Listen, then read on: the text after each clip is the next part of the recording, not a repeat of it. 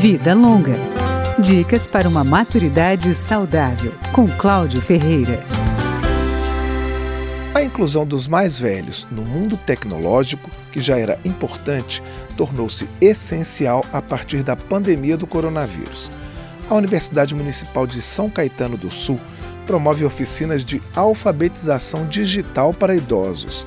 Rosa Maria Garcia é coordenadora da Universidade Aberta da Terceira Idade da instituição do ABC Paulista o isolamento social ou a exclusão social causados pelo analfabetismo digital, eles podem favorecer depressão, podem favorecer acidentes domésticos ou podem favorecer dificuldades para que essas pessoas tenham acesso a serviços de saúde, a prestação de serviços em geral. O material didático das oficinas foi desenvolvido especificamente para os idosos idosos, com vídeos e slides.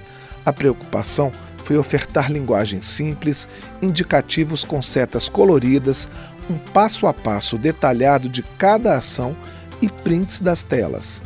As salas têm poucos alunos e eles recebem acompanhamento individual para tirar dúvidas.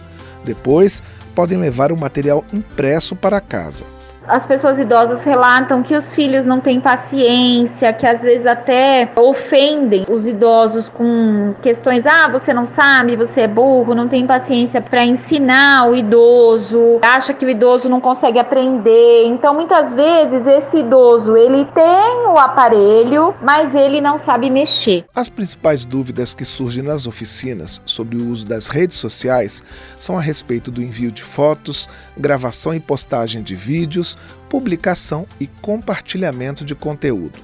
Sobre os aplicativos, existe grande curiosidade sobre compras e transações bancárias, e os professores passam dicas de segurança. O resultado é que os idosos começam a conversar e trocar mensagens com amigos e familiares de maneira mais frequente, aprendem a fazer videochamadas e ampliam a rede de apoio. Vida Longa, com Cláudio Ferreira.